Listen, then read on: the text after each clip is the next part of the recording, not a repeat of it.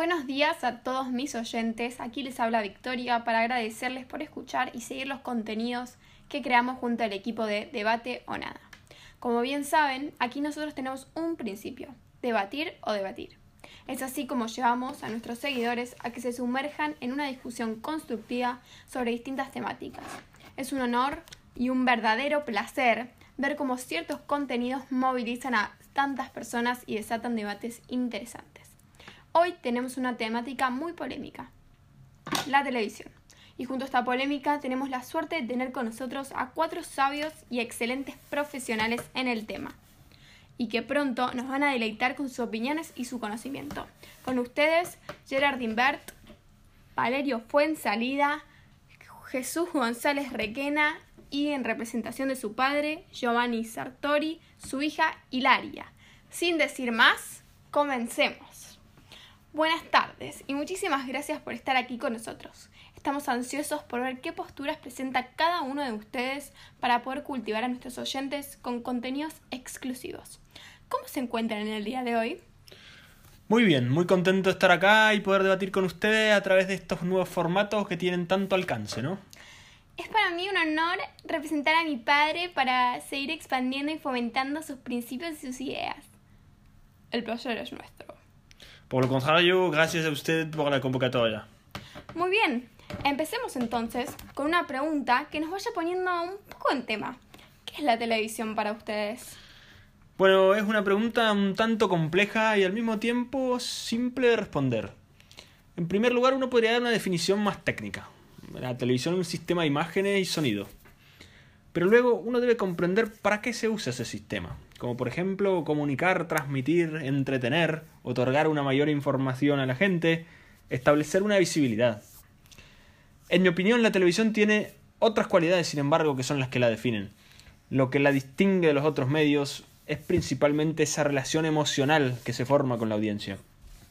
Esta crea un vínculo personalizado y afectivo cuando la televisión le permite al, espectador una identificación con sus contenidos.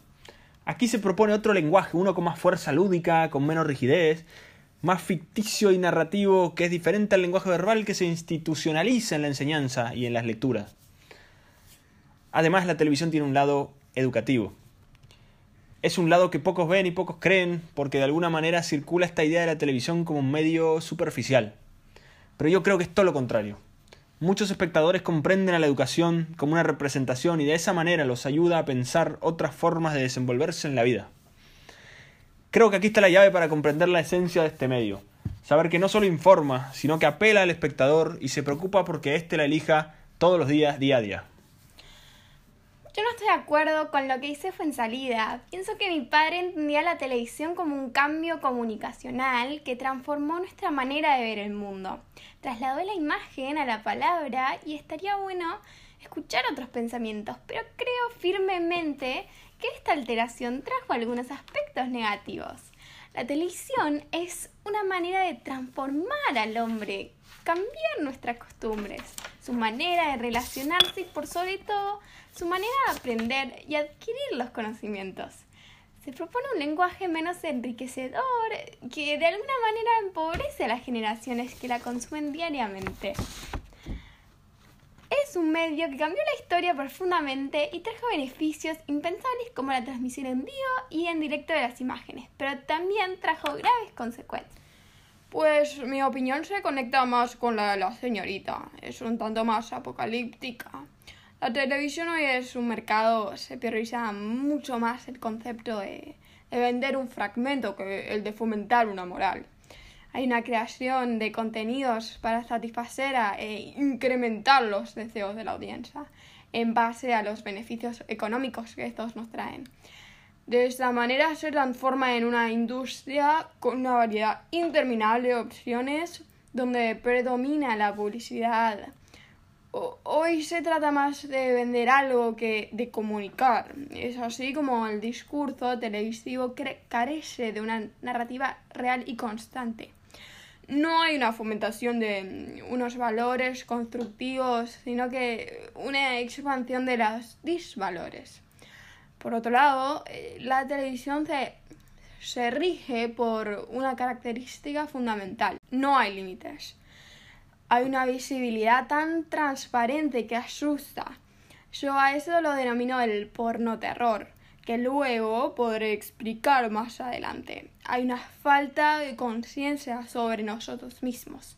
No somos cautelosos con los contenidos y solo mostramos lo que la audiencia quiere ver y lo que factura más. La televisión no es más que eso. ¿Y usted, Invert, qué piensa? Bueno, mi mirada coincide mucho con la de Requena. He estudiado la televisión por muchos años y he llegado a una conclusión. El dispositivo televisivo es un zoológico. Hago esta analogía para que lo podamos entender desde otro punto de vista. Un zoológico es un lugar donde los animales están expuestos y son observados por los humanos. La televisión se rige con la misma dinámica. Es una exposición constante sin límites donde otras personas se entretienen con esos contenidos. Las personas son moldeadas para encajar con los deseos de la audiencia. Yo específicamente me centralizo mucho en el análisis de los renombrados reality shows o talk shows donde se crea una realidad sin paradigmas para corromper la rutina y regenerar una alteridad. Perdón, pero si la televisión no saciara los deseos de los espectadores, entonces se quedaría sin audiencia. ¿Cuál es su sugerencia? Pienso que eh, yo puedo sugerir infinitas opciones para cambiar el comportamiento que tenemos frente a los contenidos pero también pienso que es un comportamiento colectivo, masivo, y que por otro lado los humanos ya han desarrollado la urgente necesidad de exponerse eh, para sumergirse en una realidad. La televisión generó un espacio de entretenimiento donde no hay encuadres que concuerden con lo que sucede en nuestras casas. Creo que eso, eso es lo más grave de todo. Cuando el discurso televisivo es tan irreal que es irreal. Yo, por mi lado, también pienso que debemos cambiar ese hábito que nos empobrece. Hay que darles una prioridad a las cosas que sí aportan y que nos cultivan o generar contenidos de esa índole. Es muy difícil pensar entretenimiento con profundidad y significación para una sociedad que se olvidó de estos valores. Bien, me interesa mucho este concepto que estuvieran nombrando de la construcción o de construcción. Me gustaría profundizar un poco más sobre esta temática. Hoy vemos a muchos niños, adolescentes, jóvenes y adultos consumiendo la televisión. ¿Cómo afecta, esta ¿Cómo afecta esto a la educación de todas las personas? ¿Puede la televisión tener un fin educativo? Quiero hacer hincapié en esta idea de que la televisión hace mucho tiempo eh, ha dejado de construir un mundo real. Todos los días se empeña en crear unos paradigmas y un discurso que no nos pertenece. De esta forma, toda la educación que pueda llegar a proponer es ficticia y no es constructiva. Aparte, ¿Cómo podría educarnos un medio en el cual solo se prioriza la industria económica? Es un tanto paradójico establecer que la televisión contiene un fin educativo cuando no hace más que construir contenidos en los cuales el sujeto no puede reconocerse y hacer dinero con ella es como ponerle un espejo a la audiencia, pero que este espejo les muestre únicamente lo que quieren ver, no lo que son. Es muy difícil aprender de una manera subjetiva. Coincido con Requena. Mi padre tenía un firme pensamiento sobre, sobre esto. Él establecía que la educación en la televisión era muy negativa no hay una cultivación próspera para toda esa audiencia, es algo más superficial. Se relaciona un poco con lo que dije anteriormente sobre la definición de la televisión. Hay un poder de la palabra que la imagen nunca lo va a poder adquirir. La educación televisiva hoy recae en manos de la imagen. Hay un concepto muy interesante que desarrolló mi padre en su época, que es el del video niño. Este consiste en que el niño aprende y adquiere conocimientos a través de contenidos televisivos. Su educación se transforma en una serie de valores y conceptos que provienen mayormente de un medio de comunicación superficial. Los niños pierden la capacidad de desarrollar, ya que el lenguaje perceptivo es más pobre. Hoy los acontecimientos del mundo se muestran, se muestran. Por esta razón podemos decir que la televisión está sufriendo una metamorfosis que revierte la naturaleza del Homo sapiens.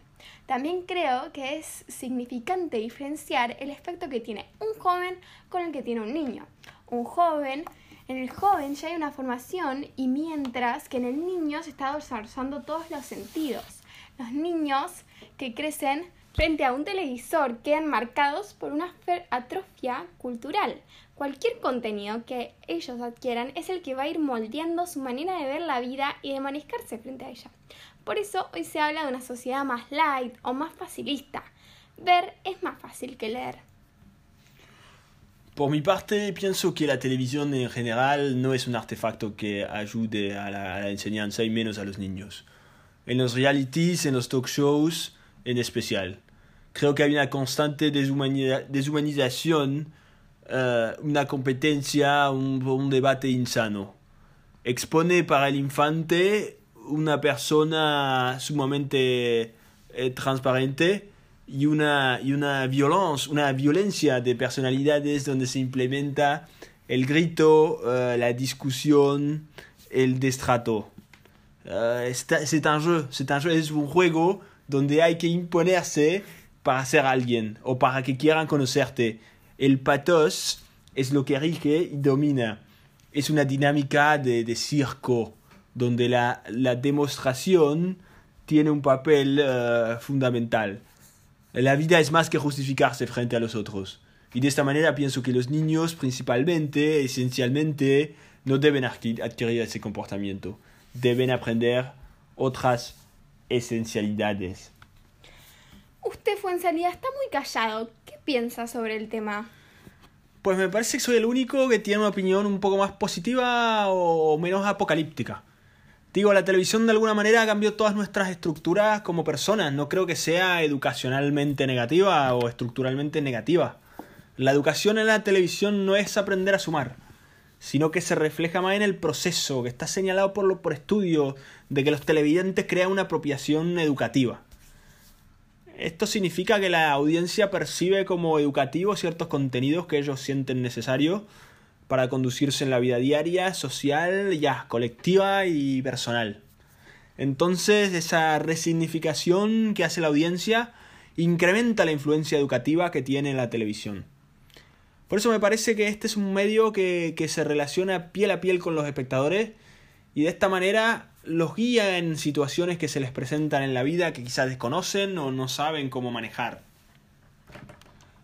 Sabemos que la televisión presenta un panorama irreal, pero eso no quita la opción de que haya una profundidad que pueda mejorar la capacidad de las personas. No hay que descartar y poner la televisión en un marco negativo y determinante, creo yo. Sí, está bien, ¿no? No hay que marcarla en la negatividad, pero sí hay que hacer objetivos. Insisto, la televisión no construye un discurso narrativo real en el cual nos podamos reconocer. No pongamos como ejemplo a cualquier afección del momento. Hay situaciones que se desatan de manera que desearíamos, no de la manera en la que en realidad son. No hay una realidad que se asimile a la nuestra. Por eso es la televisión. Por eso la vemos, porque sabemos que nunca vamos a poder tener la capacidad resolutiva tan irreal que tienen todos los personajes. ¿Y qué hay con los noticieros? Ese es un tema un tanto complejo. Creo que lo real es lo que no podemos manejar un conjunto de hechos reales forma la realidad. En este caso serían los noticieros o los documentales. Pero me parece oportuno señalar que, si bien estos están hechos para contar la realidad, ellos implementan en esa realidad elementos y ejemplos anormales que hacen que el espectador salga de la lógica y así se termina dando una realidad equivocada, una que no es la nuestra y así se genera la desinformación. La TV desideologiza y entonces nos deforma y no nos construye. Perdón por la interrupción, pero otro punto importante que ha desarrollado mi padre es que lo que nosotros vemos no produce ideas, sino que se ingiere en ideas o conceptos que lo encuadran y lo significan. El lenguaje perceptivo tiene una menor capacidad cognitiva. Esto dificulta la educación. Si me permiten, me parece relevante hacer un énfasis no solo en la influencia educativa, sino también en el rol que tiene el comunicador social. Por supuesto, adelante. El telecomunicador tiene un rol esencial. Ese rol tiene que estar fuertemente relacionado con todos los contenidos y tener la capacidad de poder transmitir su esencia. No es un papel para cualquiera, hay que estar muy capacitado. Debe tener un buen manejo del lenguaje televisivo, ya que este es el que apela a las emociones y genera el vínculo tan fuerte que caracteriza a este medio. El comunicador debe focalizarse en que las imágenes, las palabras, música y todo lo que compone a la televisión sea fundamental para seguir manteniendo a su audiencia. Tiene que haber un compromiso emocional muy fuerte con los hechos narrados. Interesante. Toda opinión es válida. No hace falta aclarar que si alguno no quiere responder a alguna pregunta o interrumpir cordialmente, es posible. No se sientan forzados a nada. Bien, continuemos. Ya comentamos sobre la influencia de la televisión en la educación. Pero ahora, ¿cuál es la relación de la televisión en la vida cotidiana de las personas? Creo que la televisión de alguna manera logró invadir eh, nuestra vida cotidiana. Como expresé antes, eh, la imagen se antepuso sobre la palabra y hoy domina el mundo. La televisión construye ficciones que se plasman, que no se plasman, perdón, en nuestra realidad. Esto tiene un efecto muy evidente. Se genera una distorsión de nuestras eh, dimensiones Pongo el ejemplo en el cual me siento un experto, una vez más, los reality shows. Estos son un excelente caso en el que uno puede ver cómo la industria crea la telerealidad. Este es un concepto donde la televisión crea una realidad manipulándola y un contenido que nos identifique de manera directa. Sin embargo, este cambia nuestros comportamientos. Los contenidos luego se nutren de una hiperrealidad donde todo se exagera, se dramatiza se frivolizan las relaciones eh, y las torna en una especie de debate y de estrato agresivo constante. Hay una especie de egocentrismo que transmite la televisión, donde el que más fuerte grita, el que tiene la acción más llamativa, es el que se lleva las cámaras y todos los programas de la tarde y etc. Por eso creo que hay una influencia en lo cotidiano que se vuelve eh, eh, viciosa y nos convertimos otra vez, digo, en un zoológico, en animales irracionales que copian comportamientos impulsivos que no les son propios. Textos escritos por mi padre dice, la sociedad está teledirigida. Creo que eso puede explicar bastante, ¿no? Pues, ¿en qué forma, señorita? Yo creo que lo que más condiciona la televisión es la imagen. Puede sonar un poco raro, sí, pero ese es el problema que hace que este medio genere un efecto negativo en las personas. La imagen crea un lenguaje nuevo e innovador, pero a su vez destructivo.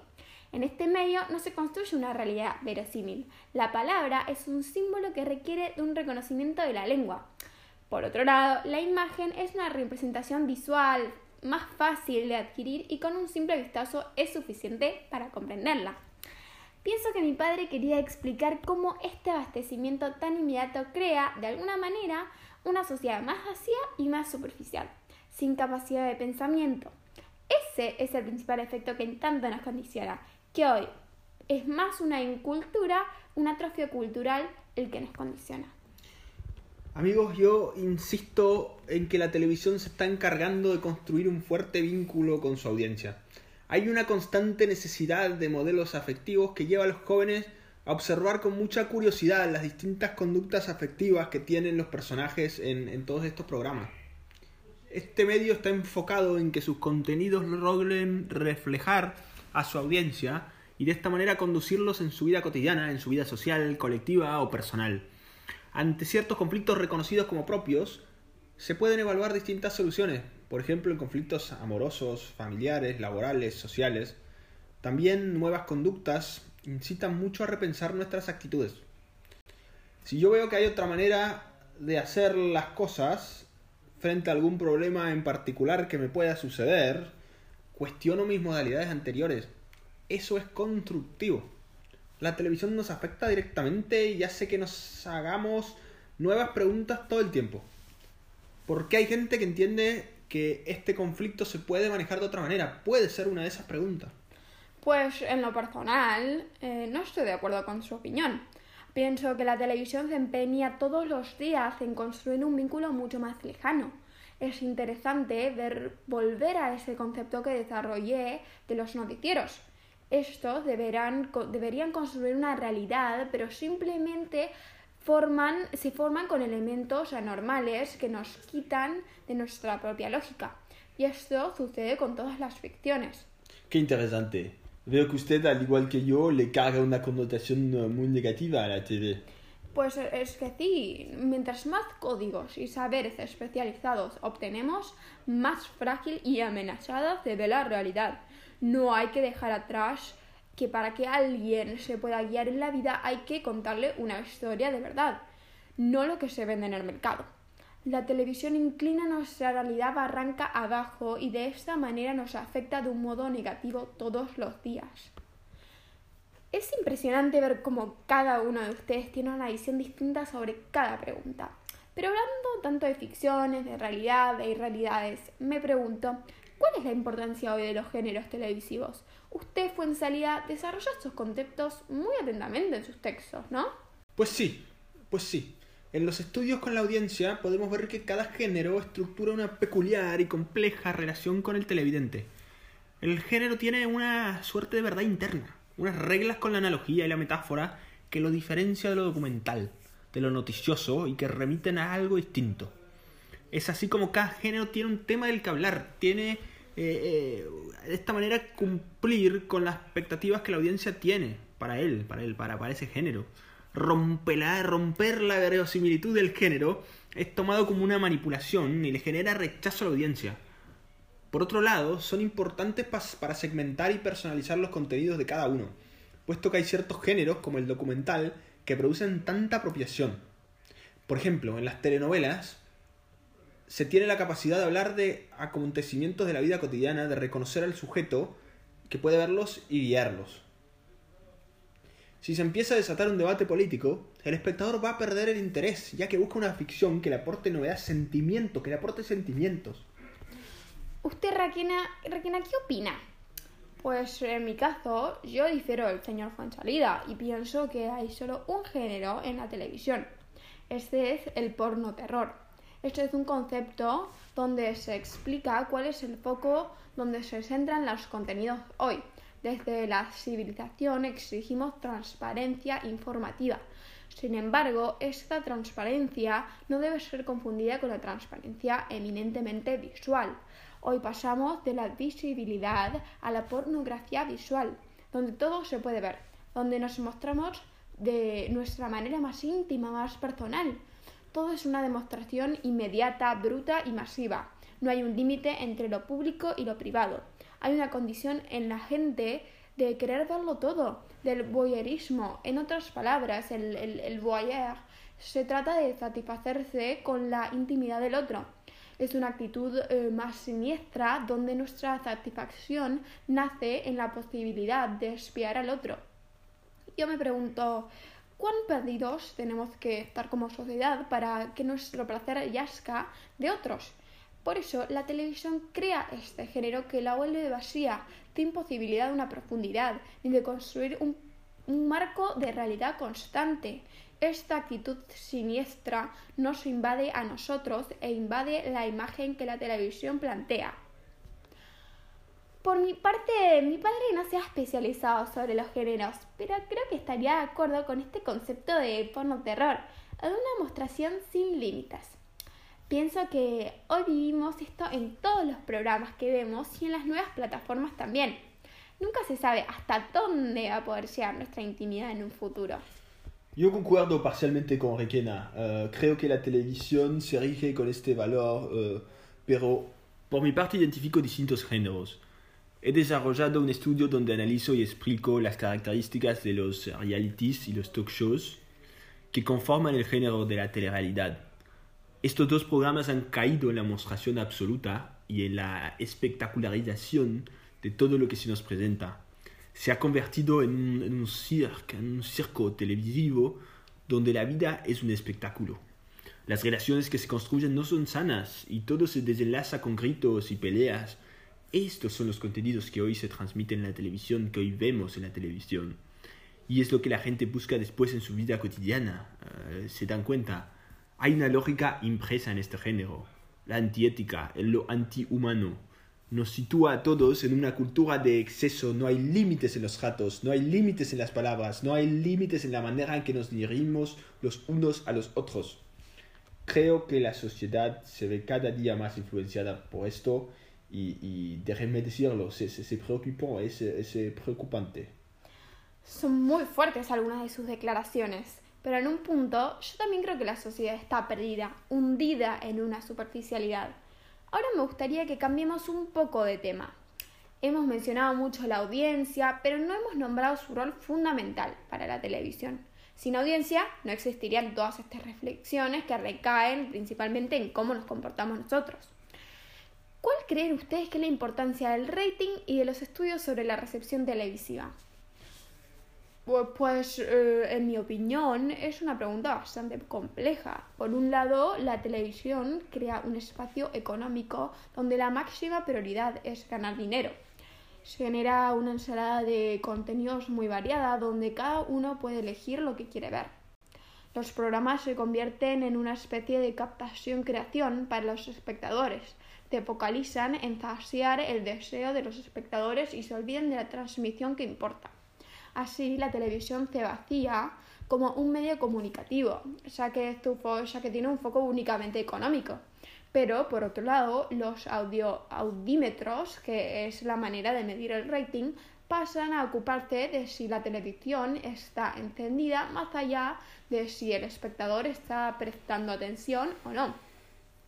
El contrato comunicativo, entonces, es uno que no reclama necesariamente de un proceso de lectura, sino de un contacto visual. Por eso me parece difícil establecer un rating atento y también analizarlo.